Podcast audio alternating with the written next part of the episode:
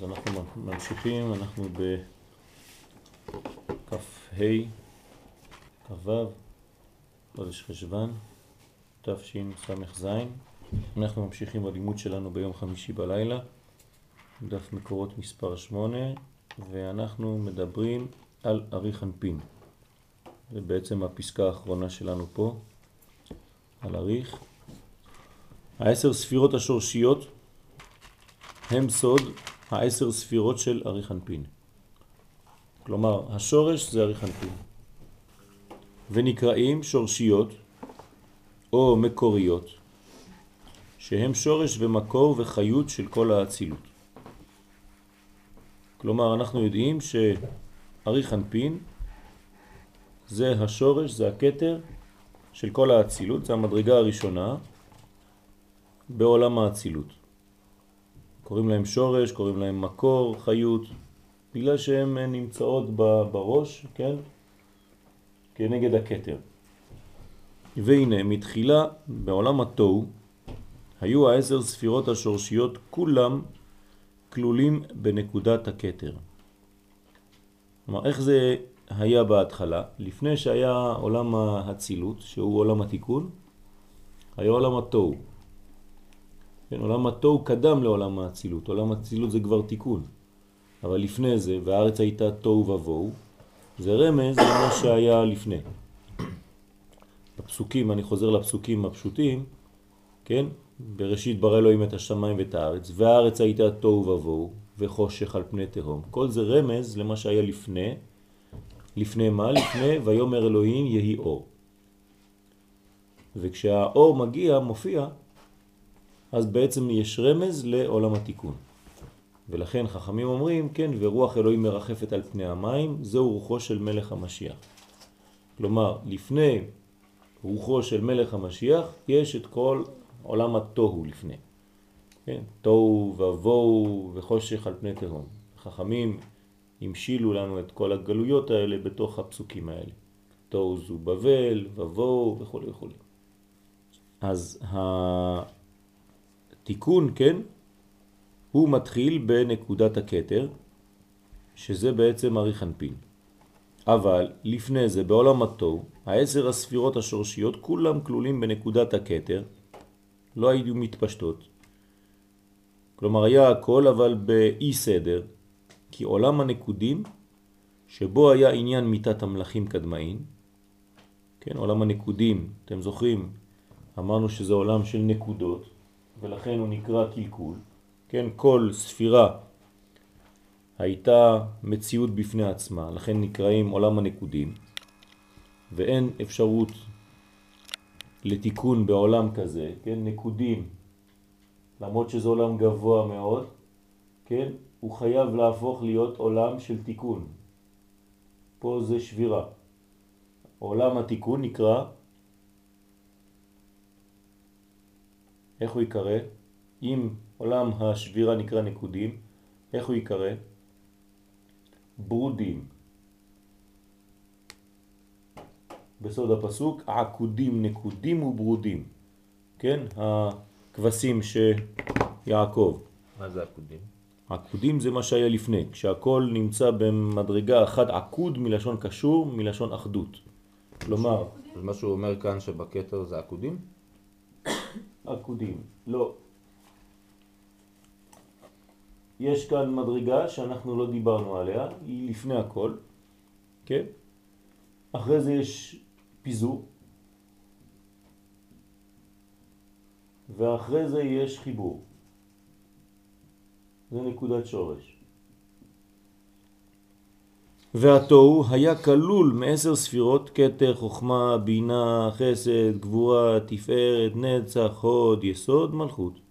כלומר, יש את הכל בתוהו. לכן נקרא בוהו, כן? יש הכל, הכל נמצא, רק חסר דבר אחד עיקרי שהוא הסדר, אין סדר. אז כשיש הכל ואין סדר, כאילו אין.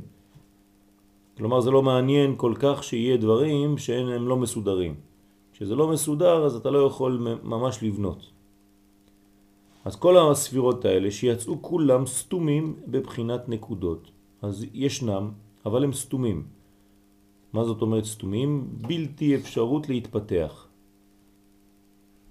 בלתי אפשרות להתפתח, דהיינו, כוח שגונז בנקודה. כל נקודה חושבת שהיא עולם בפני עצמו והיא לא מתחברת לחברתה, כן? אז יש בעייתיות בדבר הזה, ונקודת הקטר שהיא הראשונה מבין הספירות הנ"ל, בה היו סתומים כלל העשר ספירות הנקראות שורשיות. אז הכל היה כלול בקטר הזה. והנה, יתר התשע ספירות של הנקודים, כלומר, אם עכשיו דיברנו על הקטר, מה קורה עם השאר? אז יתר התשע ספירות של הנקודים, שלמטה מן הקטר, בין כולם הם שיעור קומת גוף, שבו צריך להתפשט בסוד נשמה פנימית, הקטר. כלומר, כל הנקודות ביחס לקטר הראשון היו אמורות לקבל את השפע של הקטר. הקטר היה אמור להתפשט בהן. בתשע ספירות השורשיות, וזהו כל מציאות התיקון. כלומר, תיקון זה המציאות הזאת, שהאור מתפשט בתוך הכלים ויש הרמוניה בין האור לבין הכלים, יש התפשטות האור. אך כדי שיוכל נקודת הקטר דנקודים להתפשט, כן? אז הקטר הוא עדיין בעולם הנקודים, אבל הוא צריך להתפשט. כדי שהוא יוכל להתפשט ולהתלבש בשאר התשע ספירות דנקודים ולפעול פעולותיו על ידם כנשמה הפועלת בתוך הגוף, כן? הנקודות הן כמו גוף בשביל הקטר, הקצר חייב להתפשט, אמור להתפשט בתוך הנקודות האלה כדי להתגלות, כי כל התכלית לא לשכוח, זה לא סתם לספר לנו כל מיני תהליכים, אלא שאנחנו רוצים להגיע לעולם של חומר, כן, מהאין סוף לעולם הזה. אז יש השתלשלות. אז יש שלבים של משברים, שנקרא שבירת המלאכים, אבל זה לא אומר שזה אה, שלילי, כן? זה תהליך.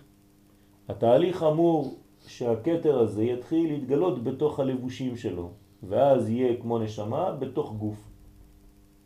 כן, בכל שלב הדבר הזה חוזר. אז מה היה צריך? הוצרכו ספירות הנקודים להוציא תחילה את הסיגים והקליפות המושרשים בהם. כלומר, צריך לנקות את כולם פה. אי אפשר להכניס אור כזה כמו של הקטר בתוך סיגים, בתוך קליפות, בתוך דברים זרים. אז היה צריך לנקות אותם בסוד השבירה והמיטה, וזה מה שקורה כשקורה שבירת הכלים. שבירת הכלים היא לא כדי לשבור את הכלים, היא כדי לנקות את הכלים. ממה? מדברים זרים שהם, שנמצאים בהם. אז אה, הדבר היחידי שמאפשר את השלב הזה זה לשבור את המנגנון הקודם. כן, לפעמים יש מציאות שאי אפשר לעשות אחרת מאשר לשבור את המצב הנתון עכשיו, כדי לאפשר התחלה של מצב חדש יותר בריא. אז שוברים את כל מה שהיה לפני. המערל קורא לזה העדר, שלפני ההוויה. אז עוברים דרך זמן של לכאורה הכל הולך לאיבוד, אבל מאידך זה מאפשר בניין מחודש. אז זה חשוב מאוד שלפעמים לא להתייאש כשיש שבירה או משבר, בגלל שהמשבר הזה מביא אותנו למדרגה שאנחנו רק עכשיו יכולים באמת לגדול ולהתחיל מההתחלה. חלק מהבניין. זה חלק מהבניין. כן, שברי הלוחות מונחים בארון. עם הלוחות. איזה קליפות קורה בכלים הספירות? זה סיגים, סיגים ש, של, של הזדכחות, כן? אנחנו חייבים ל, ל, לנקות את המדרגות. המדרגות בהתחלה, כן? עוד לא נכנסנו לכל הפרטים כי זה לוקח הרבה זמן, אבל ה... בהתחלה יש אנרגיות זרות. כלומר, אני, אני אתן דוגמה בילד קטן. ילד קטן, כשהוא מתחיל לגדול, אז יש לו כל מיני דברים שהם לא כל כך uh, מתוקנים, כן? יש לו מידות לא מתוקנות. הוא יותר מדי חושב על עצמו, הוא לא יודע מה זה לחלק, הוא לא יודע מה זה לתת, הוא רק רוצה, זה שלי, זה שלי, זה שלי. כן? אז זה דומה קצת לשלב הזה. זה לא אומר שהילד הזה הוא מקולקל, זה שלב בתוך הווייתו. אז אה, לפעמים יש לו איזה מין משבר קטן, והוא מן המשבר הזה לומד שגם צריך לתת. זה מה שהיה כאן, זה נקרא סיגים. זאת אומרת, זה מציאות שהקדוש ברוך הוא ברא, כן? מאיפה יצאה? מהצמצום. ברגע שהיה צמצום, כן, הרשים הוא כבר נתן את האנרגיה הזאת שיש כבר חיסרון. כלומר, מה הקדוש ברוך הוא ברא בעולם הזה? בעצם חיסרון. כן, כשהאותיות באו, אתם מכירים את המדרש אותיות דרבי עקיבא.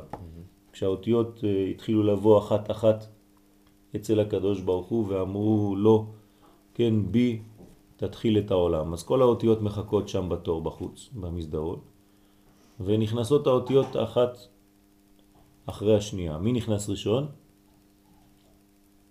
איזה אות נכנסת ראשונה לקדוש ברוך הוא כדי שיברא בה את העולם? מה? לא, לא א', התף. התף נכנסת ראשונה. למה? כי היא שוקלת הכי הרבה. כן, תף זה 400 בגמטריה, היא אומרת זוזו מפה, תנו לי לעבור, אני הכי כבדה פה. אז נכנסת התף, הקדוש ברוך הוא אומרת לו, הנה טוב, מה אתה רוצה לברוא את העולם איתי? אומר לה לא, לא, לא, לא, סליחה, לא איתך. למה? כי את מרמזת על המוות. היא אומרת לו, אבל אני גם תורה.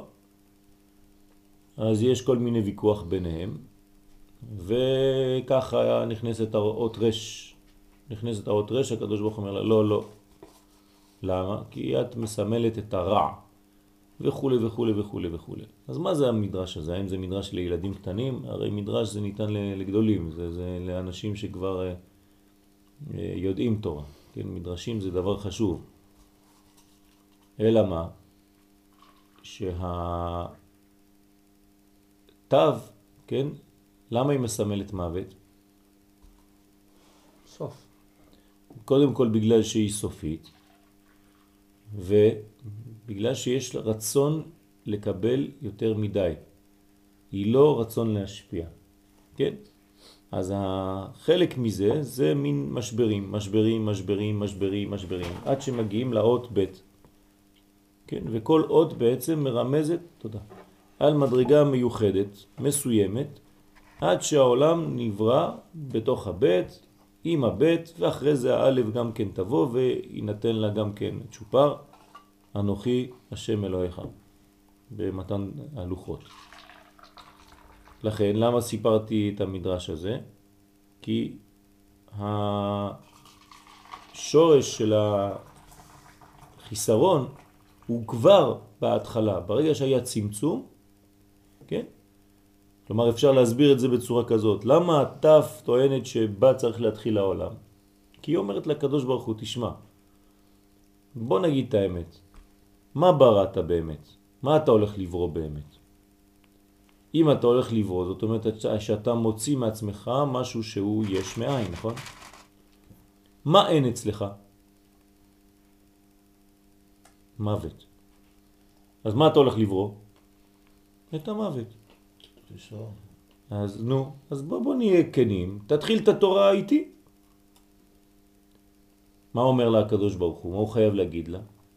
נכון, נכון שאני בורא את זה, אבל זה לא התכלית. זה חלק מהבניין, אבל זו לא התכלית. זה לא האידיאל שלי. זה לא לאן שאני רוצה ללכת, זה חלק מהמעבר, אבל זה לא, אני רוצה, לא רוצה להגיע לשם. וכו' וכו' וכו'. אז זאת אומרת שההרע, שורשו נמצא כבר בצמצום. ברגע שהקדוש ברוך הוא מצמצם את עצמו יש הופעה של מציאות של רע. למה? שזה ההפך. אז זה הסיגים האלה. כדי לשוב ולהיבנות בניין חדש. כלומר, זה שבירה, ירידה לצורך עלייה, בניין שאין הסיגים מעורבים בו, זאת אומרת, כשאנחנו אומרים סיגים, אנחנו אומרים בעצם חסרונות, חסרונות, או דברים שהם מיותרים בינתיים, ולאט לאט צריך לנקות אותם. כמו דבר גס, כן? במילה סיגים יש גסות, יש את אותיות גס.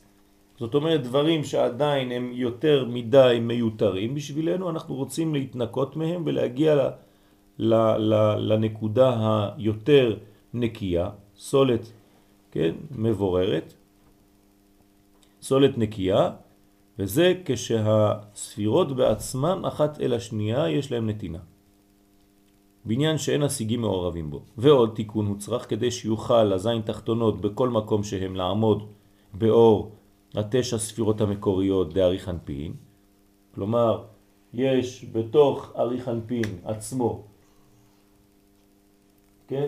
תשע ספירות, חוץ מן הכתר, יש לו תשע ספירות, 1, 2, 3, 4, 5, 6, 7, 8, 9, כן? חוץ מהכתר שלו, זה אריך, והוא צריך, אלה צריכים להתפשט בתוך כל השאר של הספירות, כן? בתוך, באור התשע ספירות המקוריות צריך להתפשט לתוך המידות, חסד, גבורה, תפארת, נצח, עוד יסוד, מלכות. שלו זה עתיק? של מי? של האריך? האריך, אי אפשר להגיד הכתר שלו, אבל החלק העליון שלו, כן. זה עתיק, נכון. איפה הפרצופים פה? אין פרצופים בינתיים. פרצופים זה כבר תיקונים, בינתיים אנחנו בספירות. בספירות חסר דווקא הפרצוף, חסר התיקון. אבל בתמונה, שאני אבין, זה למעלה, זה למטה. פרצוף זה כל ספירה שיכולה היא בעצמה להיות כלולה מעשר ספירות. בסדר? אז זה, זה יהיה פרצוף, זה יהפוך לפרצוף כי הוא פרצוף. זה יהיה פרצוף, כי חוכמה יש לה עשר. זה יהפוך להיות פרצוף, כי בינה זה גם עשר. אבל אלה לא יכולים להיות פרצופים, חסד, גבורה, תפארת, נצח, עוד יסוד. כן, אני, פה זה חוכמה ובינה, טוב? והם יחידים, אז אנחנו עושים פרצוף אחד שלם לכולם שיקרא זה, והפרצוף האחרון יקרא נוקבה דזה. כלומר, מעשר ספירות יש לי 1, 2, 3, 4, 5 פרצופים. עשר ספירות שבסוף הופכים להיות לחמישה פרצופים. פרצוף זה כולל. אז אני חוזר על הפסקה, ועוד תיקון הוא צריך כדי שיוכלו הזין תחתונות בכל מקום שהם לעמוד באור התשע ספירות המקוריות דאריך, הצריכים להתפשט מסיתומם ולהתלבש בהם, והוא, מה צריך? תיקון הגימל ראשונות של כל פרצוף בזין תיקוני גולגלתא וי"ג תיקוני דקנה. כלומר, כל ג' ראשונות, כל כתר, חוכמה, בינה של כל מקום, כן, צריך שיהיה לו תיקון, לפני שהוא מתחיל להתפשט הוא בעצמו בעולמו. מה התיקון שלו?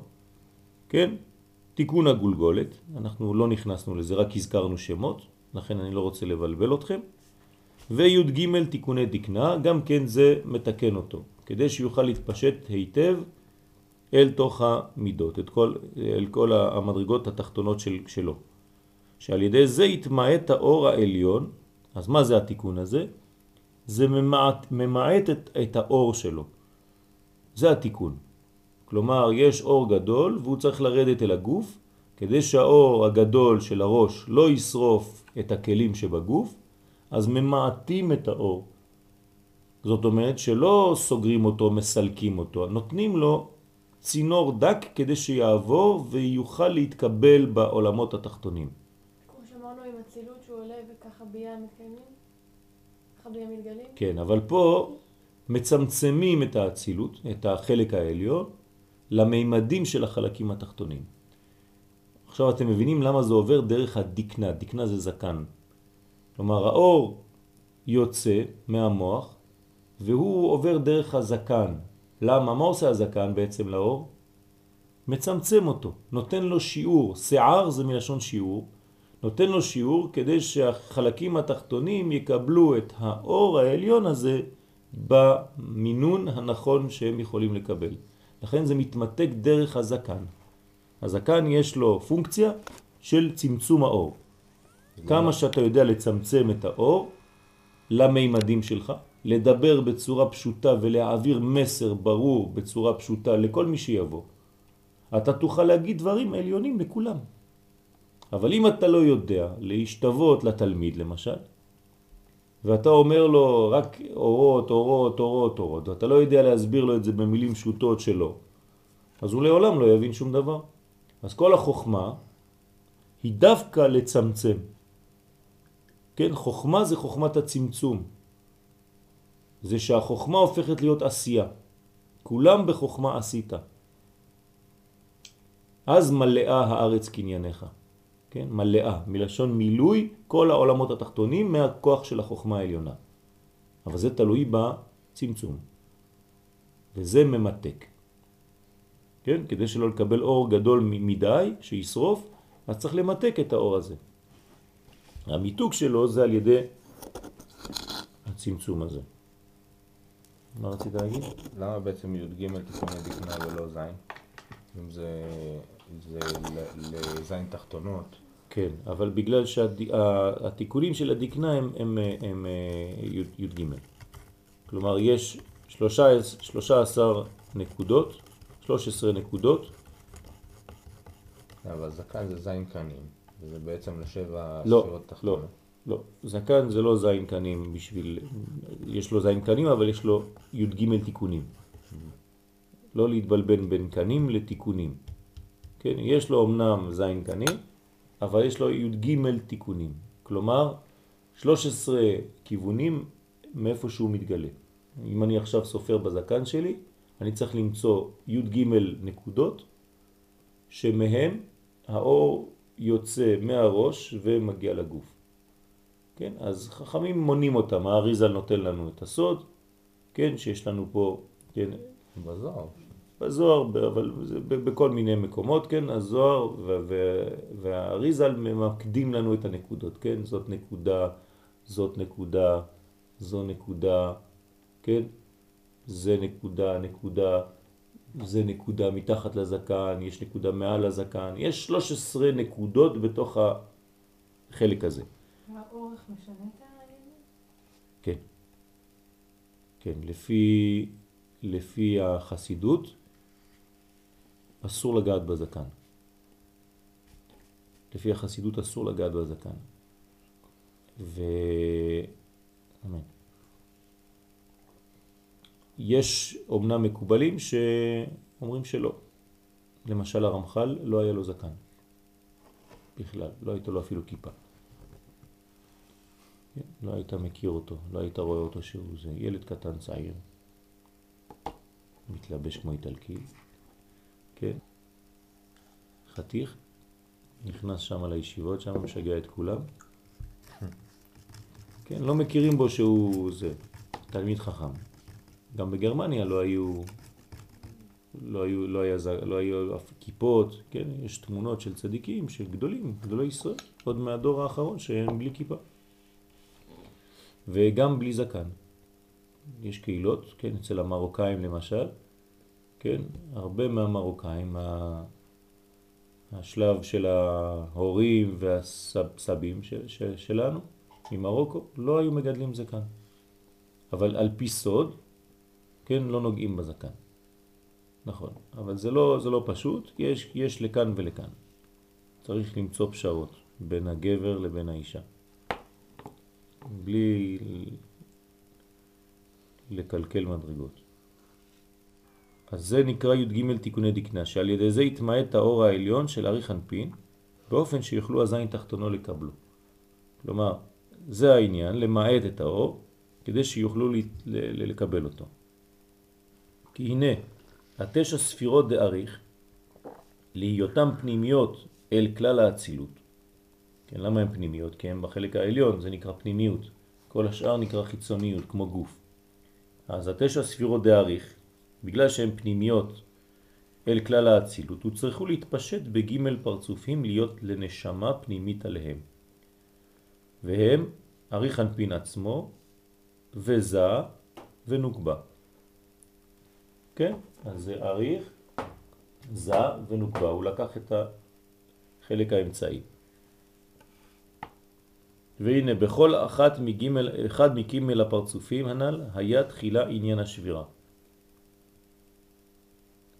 השבירה היא חלק מהבניין, זה מה שאנחנו רואים לאורך כל הדרך. שבע יפול צדיק וקם. יש משברים שמהם צריך לעלות, והמשברים הם אשר בונים את האדם כנראה. בלי המשבר הזה אי אפשר להוציא מדרגה חדשה. האישה לפני שהיא יולדת היא יושבת על המשבר. כן, מעניין שקוראים למקום הזה משבר, לסיטואציה הזאת משבר, כי זה מה שמאפשר לה להביא ילד חדש לעולם, נשמה חדשה לעולם. כלומר, מה זה נשמה חדשה לעולם? אותו דבר, גילוי של אור עליון בעולמות התחתונים. אז האישה יושבת על המשבר כדי לעשות את הפעולה הזאת. אז תחילה עניין השבירה. מפני שבמצבם הראשון, בסוד הניקודים, יצאו הגימל ראשונות שלהם בלי תיקון. מה זאת אומרת בלי תיקון? לפני שאתם קוראים את ה... זאת אומרת בלי צמצום. לבוש זה צמצום. אז מי שיוצא בלי צמצום, הוא לא מתוקן. למה? כי אין לו ביטוי? כי הוא לא מתקבל. כן, אין לו ביטוי. לא מתקבל. אדם אומר, אני לא אכפת לי, אני אומר מה שבא לי, זאת האמת וזהו, לא מעניין אותי שום דבר. לא טוב. למה? הוא סתם אומר, אף אחד לא יקשיב לו. אז חבל על המילים, חבל על הבזבוז, חבל על האנרגיה וחבל גם על, ה... על ההפסד שאחר כך כבר לא ייתנו כובד למשק... ומשקל לדבריך. אז אתה צריך להגיד דברים שהם מתקבלים. מה? זה אור בלי כלים. זה כמו אורות בלי כלים. זה כמו שפיכת זרע לבטלה. חז ושלום, זה חמור. אני לא אכפת לי, אני זורק. אני אומר את מה שיש לי לומר. לא, זה לא ככה. אתה צריך לדאוג, אדוני, כן, או גברת, שהדברים שלך יתקבלו, ולכן תגידי אותם במינון הנכון, עם המדרגה הנכונה, שמי שעומד מולך יקבל את זה. יש מצווה לומר דברים שכן מתקבלים, ויש מצווה לשתוק אם אתה יודע שהדברים שלך לא יתקבלו. למה? כי אתה לא סתם זורק מילים באוויר. מה שאתה זורק באוויר זה צריך להיכנס לתוך כלי. אם לא, אז זה חז ושלום כמו זכר בלי נקבה. אז התיקון למעט האור העליון המתפשט בהם, זה התיקון. למעט את האור. אנחנו תמיד בפרדוקס הזה. כשרוצים לגלות, מתלבשים, מתכסים. כן, זה, זה מעצבן ל, ל, בהתחלה ל, ל, לדבר הזה, שדווקא כדי להתגלות אני מתכסה. אז אני לא מבין. או שאני מתגלה או שאני מתכסה, ומעלים את עצמי. זה התיקון. כדי להתגלות אתה צריך להעלים. הקדוש ברוך הוא ברא עולם, מלשון העלם. כך אומרים בחסידות, שדווקא העלם הזה הוא מגלה, בגלל שהוא מלביש. ולכן אל, אלו ניסים יותר גדולים, הניסים המלובשים בטבע או הניסים שהם למעלה מן הטבע? המלובשים בטבע. ולכן חנוכה ופורים הם הניסים הגדולים. בגלל שהם מלובשים בתוך מעשה, למרות שיודעים שיד השם היא, אבל הם מתלבשים בתוך הטבע. והגאולה שאנחנו עכשיו בעיצומה היא אותו דבר. זה מתלבש בטבע עד כדי כך שיש אנשים אפילו שיש להם ספק שזה הקדוש ברוך הוא מנהיג. מתלבש ממש בתוך הטבע, ולא נס כמו שהיה במצרים, כן? שאנחנו רואים את הדברים, ב, סליחה, באופן אה, ברור. ולכן הניסים האלה יותר גדולים כי הם מתלבשים ומכבדים את הטבע. לא שוללים את הטבע, לא אומרים לטבע זוז מפה אתה מפריע לי. הפוך, כן? או כלשון הרב קוק זצ"ל, הקדושה שבטבע. זה הקדושה האמיתית, שהיא מסוגלת להתלבש בתוך הטבע, ולא דוחה את הטבע.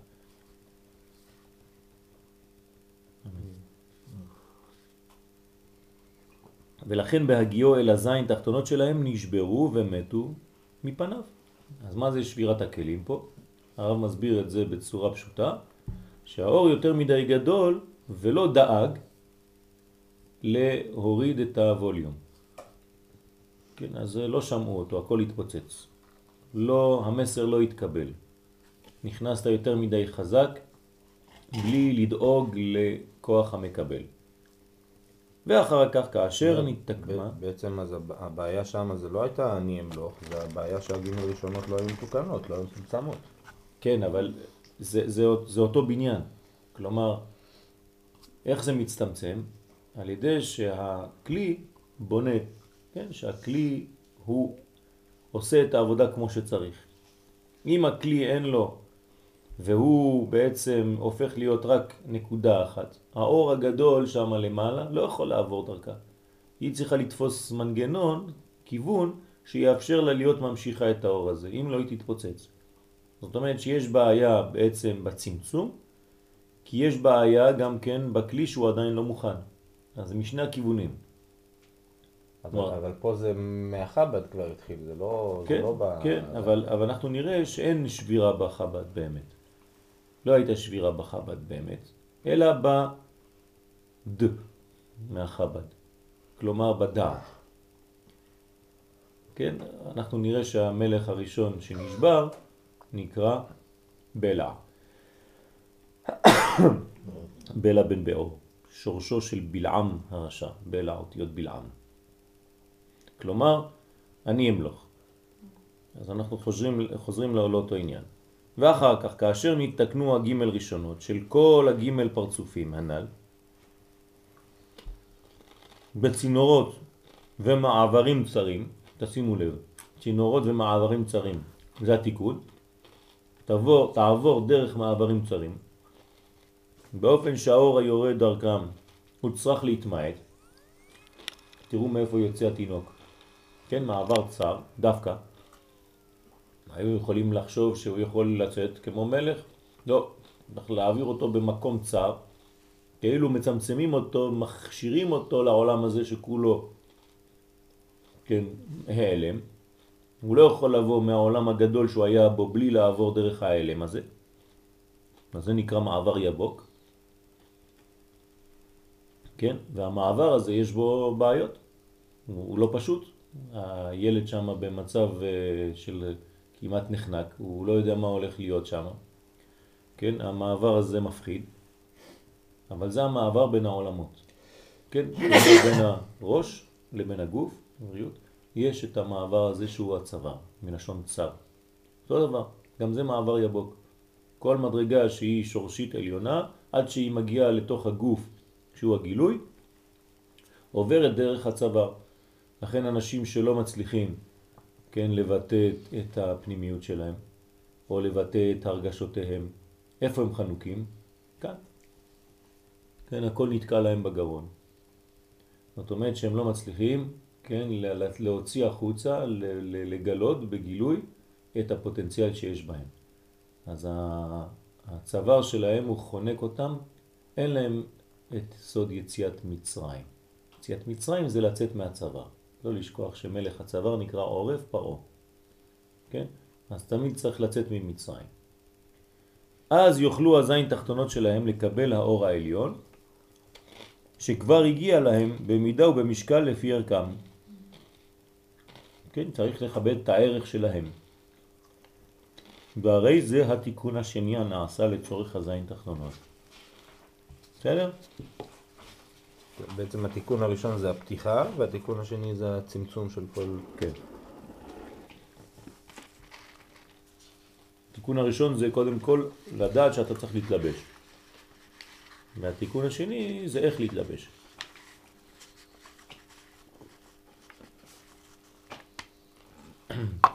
כלומר, אין תיקון בלי רצון להתפשט. זה נקרא להתלבש. אדם מתוקן, אז זה אדם שמשפיע. אדם שכל מציאותו זה הוא עצמו, אז יש לו בעיה כי הוא לא יכול להיקרא מתוקן. כן? הוא הפוך. במקום תיקון תקרא לו ניתוק.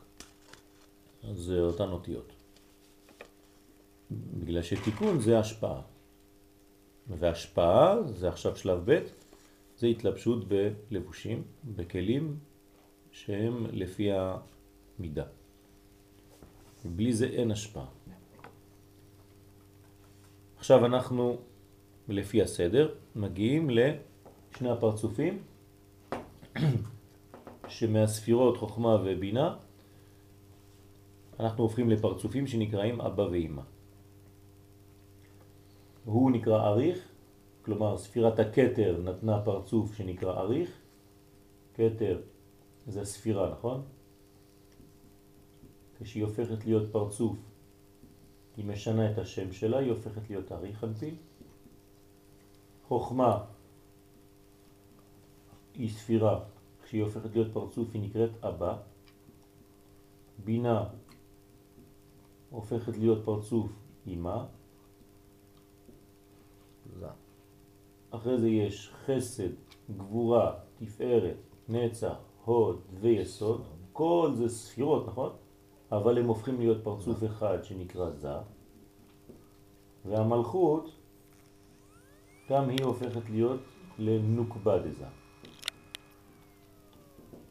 אז יש לנו עשר ספירות שהפכו להיות חמישה פרצופים. אז אנחנו עכשיו באבא ואמא. כן? הקיצור של אבא ואמא זה ככה.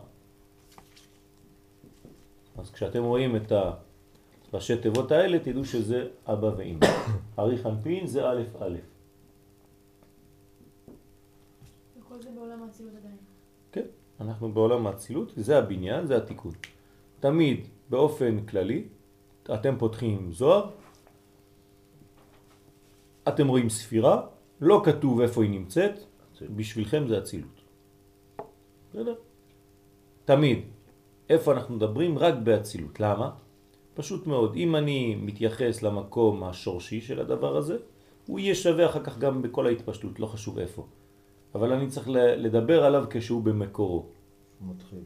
איפה שהוא מתחיל. איפה הוא מתחיל? באצילות. זהו. ברגע שהוא באצילות, יופי. אם הזוהר רואה לנכון להגיד לך, לא, תשמע, אני מדבר עכשיו על בינה דבריאה, אז יפה, עכשיו אני יודע שאני לא באצילות, אני בעולם הבריאה, ושם יש עוד עשר ספירות. אבל זה לא חשוב, אם זה לא כתוב, תלך לאצילות וזה יהיה שווה בכל השאר. אבא ואמא. קודם כל אנחנו מגדירים אותם, תמיד הרמח"ל דואג להגדיר, כי ההגדרה זה נתינת כיוון, זה נתינת גדר, תחום. אם אתה לא יודע להגדיר, אתה לא מבין. זה מראה כמה אתה לא מבין. אם אתה יודע להגדיר, משמע שאתה מבין. זה ההבדל בין מי שמבין למי שלא מבין. מי שלא מבין לא יודע להגדיר. אז הוא יתחיל להתבלבל, הוא אומר מילים, זורק דברים, אין לו אפשרות להגדיר. עוד פעם, זה אותו סיפור. זאת אומרת, אורות בלי כלים. אור גדול מדי והוא לא יודע להכניס את זה לתוך מילים, לתוך אותיות. זה נקרא אדם שלא מתוקן עדיין. כי התיקון זה לדעת להלביש את זה בכלים, לדעת להלביש את זה באותיות, לבטא את מה שאתה רוצה לומר במילים, זה התיקון האמיתי. או באותיות, כן, כי המילים זה אותיות, צירוף אותיות. מי שיודע לעשות את זה, מה הוא עושה בעצם? מה שיש בשמיים, הוא עושה בדיוק פה. היה יודע בצלאל לצרף אותיות שנבראו בהם שמיים וארץ. פשוט מאוד. מה זאת אומרת היה יודע? אז מה אני לומד מפה? קודם כל שהעולם, שהשמיים וארץ נבראו על ידי אותיות. עובדה, כן?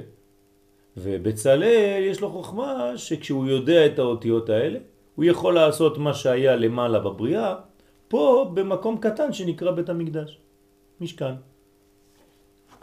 זה אותו דבר, רק בעולם נמוך יותר. אז אני לומד הרבה דברים מזה. כן, מה זה אות? סימן. מה, מה השורש של המילה אות? כן? כשאתם אומרים אות בעברית, השורש של זה מה זה?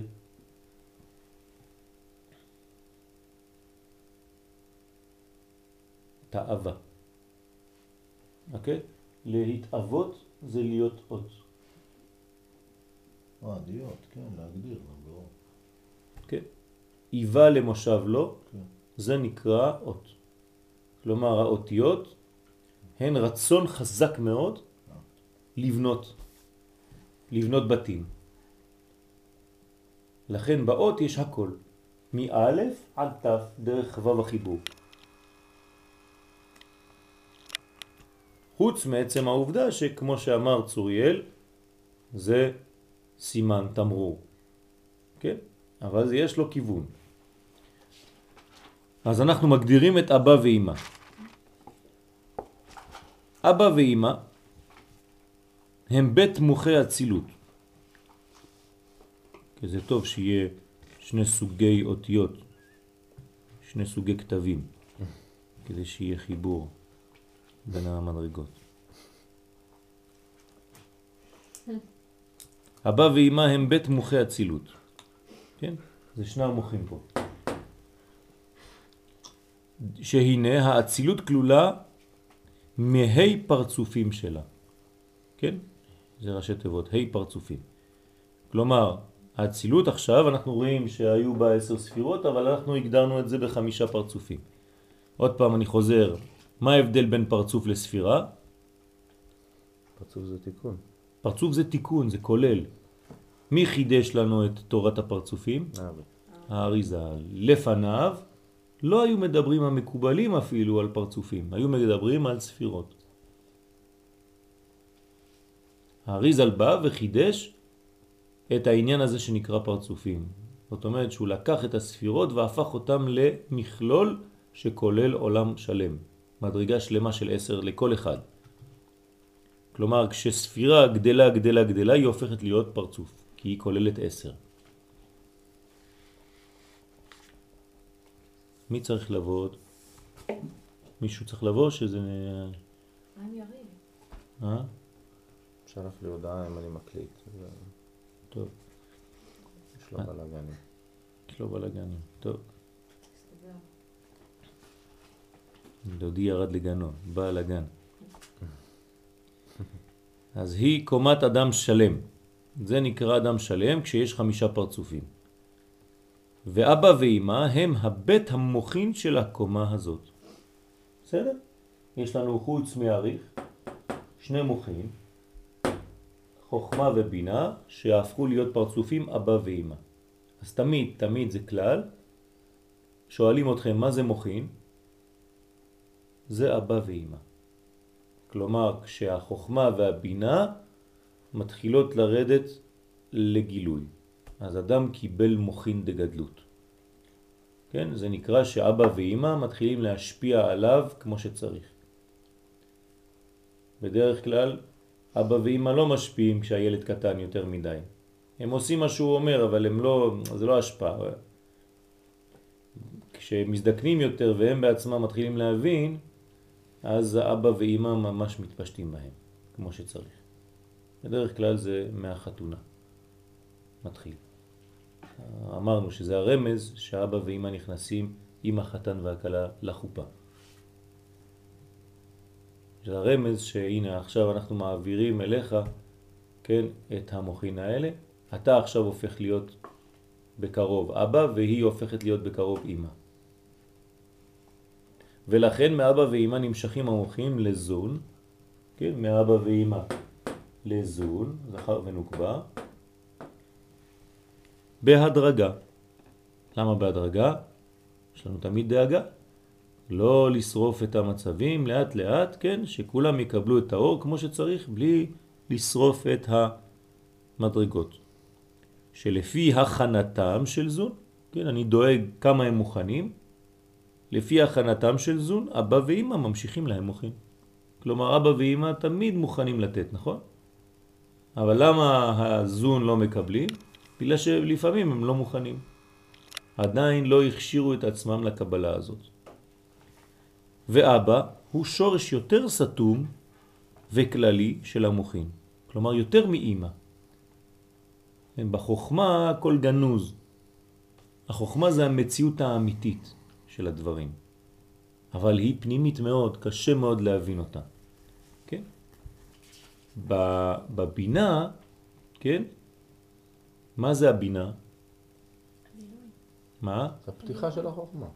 מאיפה בא השורש של הבינה? מה הזכר של בינה? בן. בין. זאת אומרת, בין שני דברים. כלומר, אתה מתחיל כבר לעשות. הבחנה בין. הבחנה בין זה לזה. זאת אומרת שיש לך כוח אנליטי. זה נקרא בינה בין מצב כזה למצב כזה. אז בנקבה זה הופך להיות בינה. זה הצרה. כן, זה הצרה, זה שתי נקודות בניקוד. האיבר של הבינה הוא הלב, נכון? בינה ליבה, כן. הוא בא, הלב מבין. כן, הלב עושה את הבירורים האלה. כן. אז בניקוד זה שני, שתי נקודות כאלה, כן, שנקראים צרה. זה הניקוד של הבינה. החוכמה זה עדיין קו. לא. קמ"ט זה כתר. כן, אז זה החוכמה. פתח. פיה פתחה בחוכמה. פתח.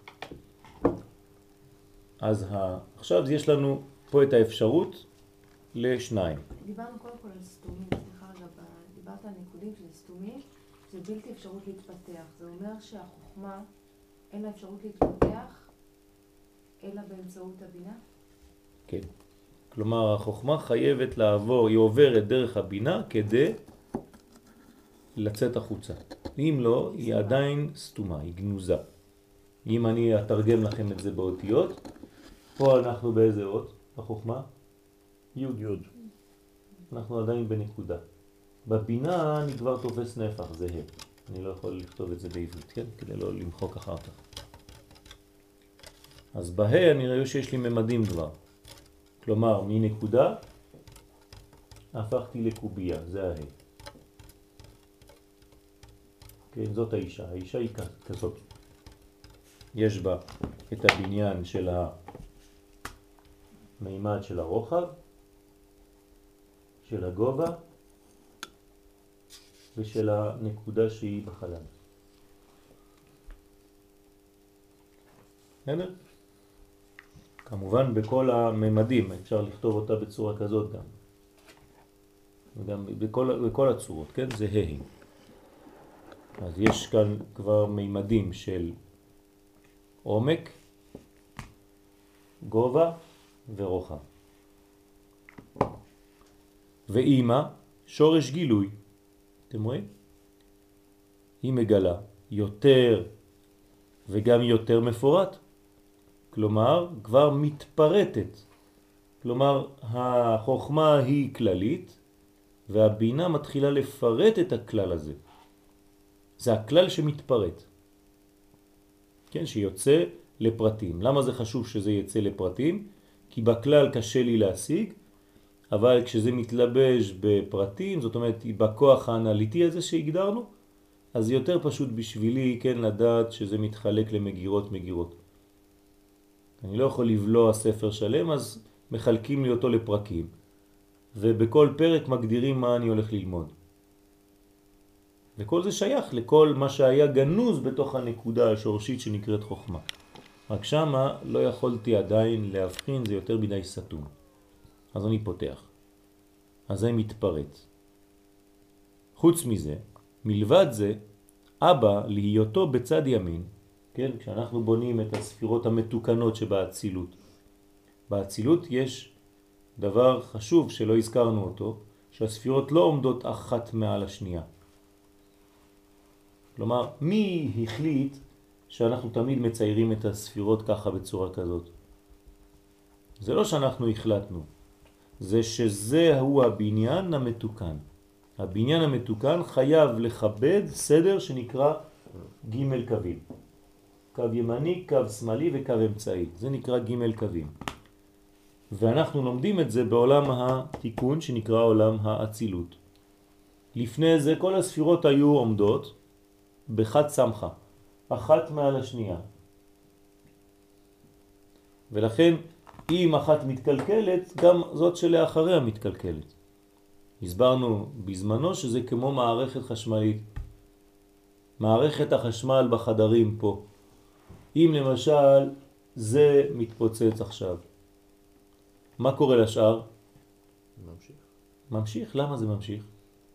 כי הם לא בנויים על חוט אחד. זה לא חוט אחד של חשמל שעובר דרך כל החדרים ופה יש לי נקודה חשמלית ויש לי פה עוד נקודה חשמלית ופה עוד נקודה חשמלית. כי במצב כזה, אם זה מתפוצץ, כולם מתפוצצים, זה אותו חוט. אז המערכת החשמלית של היום היא יוצאת מנקודה מרכזית שכוללת את הכל ויוצאת בצורה כזאת. פה יש לי קו, פה יש לי קו ופה יש לי עוד קו ופה יש לי עוד קו. ופה יש לי מנורה, ופה יש לי עוד מנורה, ופה יש לי מנורה. זאת אומרת ששום אחת לא קשורה לשנייה לכאורה, אבל היא כן קשורה בזה שהיא אפילו אם זאת מתפוצצת, זאת ממשיכה. זה הבניין של עולם האצילות. בסדר? אז מלבד זה, אבא להיותו בצד ימין מושך חסדים. כלומר, מה זה הצדדים האלה, ימין, שמאל ואמצע? זה לא סתם כיוונים. פה יש לנו בצד ימין חסדים, בצד שמאל יש לנו צמצומים, גבורות, ובצד המרכזי זה מה שמתקדם, זה מה שיורד הלאה. תמיד המרכז הוא היורד הלאה. אז בגלל שאבא נמצא בצד ימין, אז הוא ממשיך או מושך חסדים, ואמא להיותה בצד שמאל מושך את הגבורות. אז החסדים הם נותנים אפשרות להשפיע. כלומר, מי בסופו של דבר מאפשר התקדמות? זה בעצם העובדה שיש חסד. החסד הוא נתינה, נכון? אז הכוח הזה של הנתינה, אפשר לקרוא לו אהבה, הוא זה שממשיך תמיד להשפיע. אם לא, הייתה בעיה. מה הבעיה פה? שזהו, נגמר, הנה יש לך ימין ויש לך שמאל, זהו, חלס, נגמר הסיפור. מה אתה צריך יותר מזה? נגמר. למה זה ממשיך יורד עוד? שאלתם את עצמכם איך זה שהספירות ממשיכות לרדת? בעצם זה כלי הביטוי. כן, אבל... בגלל החסד הראשוני מה שאתה... יפה מאוד. בגלל שהראשון מתחיל בכוח של חסדים, של נתינה, אז זה ממשיך. תתארו לכם זוג, כן? שאומר, טוב, הנה, עכשיו אני איתך. אנחנו בשקט, אין לנו חשק להביא שום דבר, לא ילדים, לא כלום, זהו. אחד בימין, אחד מצמו, זהו, מצאתי אותך, מצאת אותי, אנחנו חיים בשקט. למה כאלה. צריך להמשיך? יש כאלה. יש כאלה, זה קלקול. כלומר, אין מספיק אהבה, יש רק רצון לקבל. כלומר, אין בכלל אהבה אמיתית, זה רק רצון לקבל. אז ברגע שיש לך רצון לקבל, אתה לא רוצה עוד ילדים, זה נתינה. כי זה נתינה. כי כל הילדים זה רק נתינה, מהיום עד הלילה אתה רק נותן. אז זה מראה כמה אתה חושב רק על עצמך. כמה אתה בתוך המנגנון הזה רק רוצה לקבל. ולכן הייתם מפסיקים פה, נגמרים פה, כן, תסתכלו אצל אומות העולם, כמה שאנחנו מתקדמים לעולמות, למקומות שהם יותר לכאורה נאורים, אז יש פחות ילדים. למה? כי האגואיזם הופך להיות יותר ויותר כן, גדול, כי אה, בדיוק הפוך ממה שצריך. חסדים לא מגיע מהחוכמה, הוא בשורש שלו מהעריך. לא חשוב, אבל הוא עובר דרך צד ימין. ברגע שזה עובר דרך... אנחנו לא מתייחסים האמת להעריך. כן? לכן, לכן, באיזה, באיזה ספירה אנחנו מתחילים תמיד? בחוכמה. אנחנו אף פעם לא מדברים על קטר. אנחנו מזכירים אותו. אבל אנחנו לא מדברים. אנחנו מדברים על חוכמה, בינה ודעת. כן, כלומר- היה לי את השיעור שעבר על עריך, שהכל יוצא משם, יפה. והכל חוזר לשם. נכון, אבל עכשיו דיברנו עליו, זהו. זה נקודה שורשית, זהו, בסדר. זה כאילו שעכשיו אני אומר לך, אה, כל פעם שאני מדבר איתך, אני אומר לך, כן, אבל את את באת מהקדוש ברוך הוא. בסדר, אבל אני עכשיו בעולם הזה, מה אני צריך לעשות? כן, אבל זה לא, לא, לא, כי בעצם באת מהקדוש ברוך הוא. נו, אז מה? אז הכל בא מהכתר, אנחנו יודעים, אין לנו ספק, הכל בסדר גמור. אבל עכשיו היש הראשון, זה החוכמה. תתחיל לפעול אדוני. כתר כבר לא קיים, כן?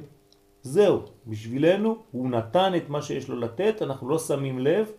למה אנחנו שמים לב? לכתר שהוא מתבטא בחיים שלנו, איך קוראים לו?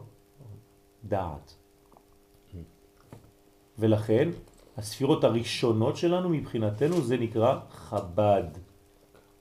חוכמה, בינה ודעת. אף פעם לא תמ- תמצאו מקום שנקרא כחב, כתר חוכמה בינה. אלא חב"ד. למה חב"ד זה המוחים? בגלל שזה מתחיל מהחוכמה, מהבינה ולדעת. הדעת, תשימו לב איפה הוא במרכז, נכון? הוא בדיוק כמו הכתר, אבל הוא כתר שמשתייך לעולמות התחתונים. זה מה שמעניין אותנו. לא כתר שמשתייך לעולמות העליונים, שאין לי מה לעשות עם זה, אם, אם כי הכל בא משם.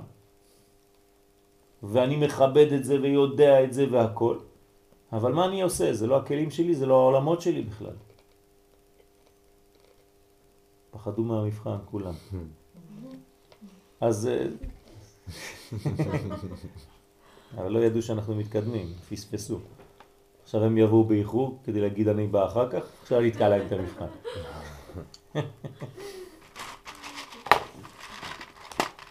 רוצים לשחק איתי, אני אשחק איתם.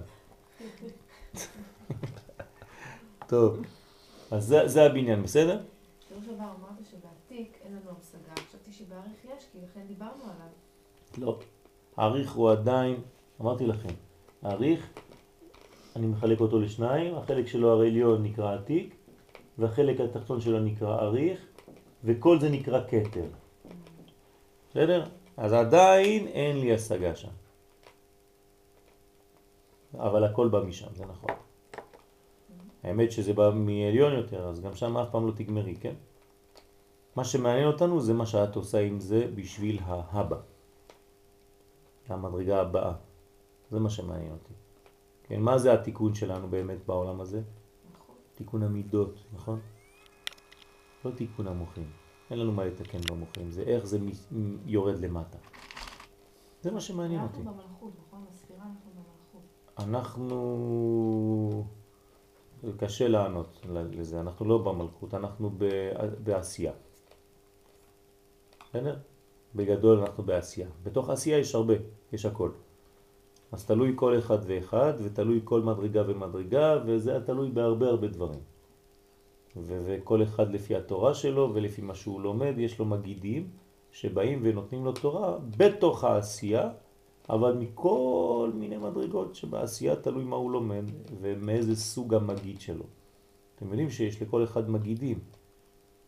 מאיפה אתם מקבלים חידושי תורה? לפעמים אנחנו לא מודעים לזה שהמגיד בא ומדבר דרך קרוננו. זה מגידים. מגידים זה מלאכים, כן? כוחות עליונים שמתלבשים, כן? במימדים של העולם הזה ויורדים.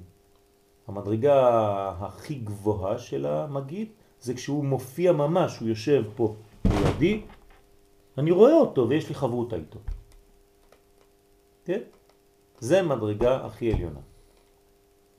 מדרגה הפחות עליונה זה שאני שומע את הקול שלו והוא נותן לי חידושים ואני כותב. מדרגה יותר תחתונה זה שאני מדבר ואני חושב שאני מדבר אבל הוא בעצם נותן לי מה לומר ואני לא יודע כל כך או שאני כן יודע וכולי וכולי וכולי יש מדרגות מדרגות מדרגות ולפעמים לך יש לך איזה הברקה פתאום יוצא לך איזה חידוש כן? זה מגיד רבי יוסף קרו היה לו מגיד אבל הוא לא היה רואה אותו הוא היה שומע את קולו. יש צדיקים שכן רואים גם כן את המגיד. רבי יוסף קארו כתב ספר שלם, רק ממה שהמגיד אמ- אמר לו. כן, איך קראו לזה? איך קוראים לספר הזה? מגיד משרים.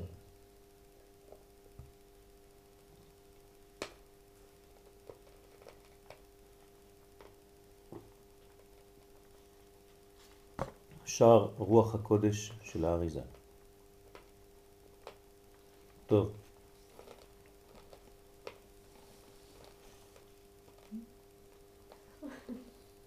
מה? תשתפי אותנו. אמרתי שאנחנו ברמה הכי גבוהה. כן? הוא בונה את המגיד שלו. בעזרת השם.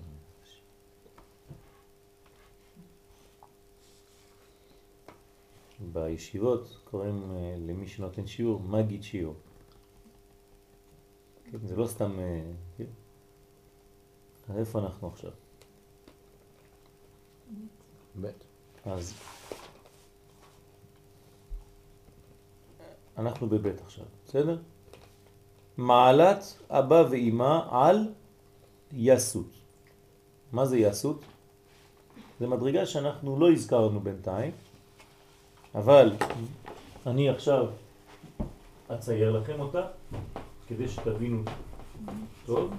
מה שהיתרון בלימוד הזה זה שאנחנו מתקדמים די מהר במדרגות גבוהות, כן? כי אנחנו לא נכנסים יותר מדי לפרטים. אבל יש לכם ראייה כוללת של כל הבניין, זה חשוב. כן? למרות שאנחנו לא נכנסים לכל הפרטים, אבל לפחות אני יודע איפה ממוקם דבר זה ודבר זה ודבר זה. מה שאנשים שלומדים לפעמים לעומק, אין להם את הראייה הכוללת הזאת, בגלל שהם נכנסו יותר מדי לפרטים, הם לא יודעים איך זה עומד. אז עכשיו אנחנו פה באבא ואמא, אני עושה זום רק על אבא ואמא. מה זה נקרא, שני אלה? פרצופים, נכון? מה הם הספירות שלהם? חוכמה בינה. חוכמה ובינה. זה מבחן קטן, כן? חוכמה בינה. זה בפרצופים אבא ואמא. עכשיו, אבא ואמא, כן, הם צריכים לעבור דרך מסנן שיביא לזון. זון זה חסד, גבורה, תפארת, נצח, הוד, יסוד ומלכות. הם צריכים להעביר את האנרגיה שלהם לעולמות התחתונים. דרך מה הם עוברים? דעת. דרך דעת. אז הדעת היא בעצם המדרגה שהיא מקשרת. עכשיו, מי נותן לדעת? אבא ואימא ישירות, או שיש גם שם המתווך? הרי אנחנו תמיד דואגים לצמצם, לצמצם, לצמצם, לצמצם, כדי שהאור יתקבל. אז זה מה שאנחנו לומדים עכשיו. תיקחו את אבא ואימא ותחתכו אותם לשניים. כלומר, החלק העליון יישאר אבא, והחלק התחתון יתפוס עכשיו שם אחר, ישראל סבא. ואותו דבר באימא. החלק העליון שלה יישאר אימא, אבל החלק התחתון שלה יקרא תבונה.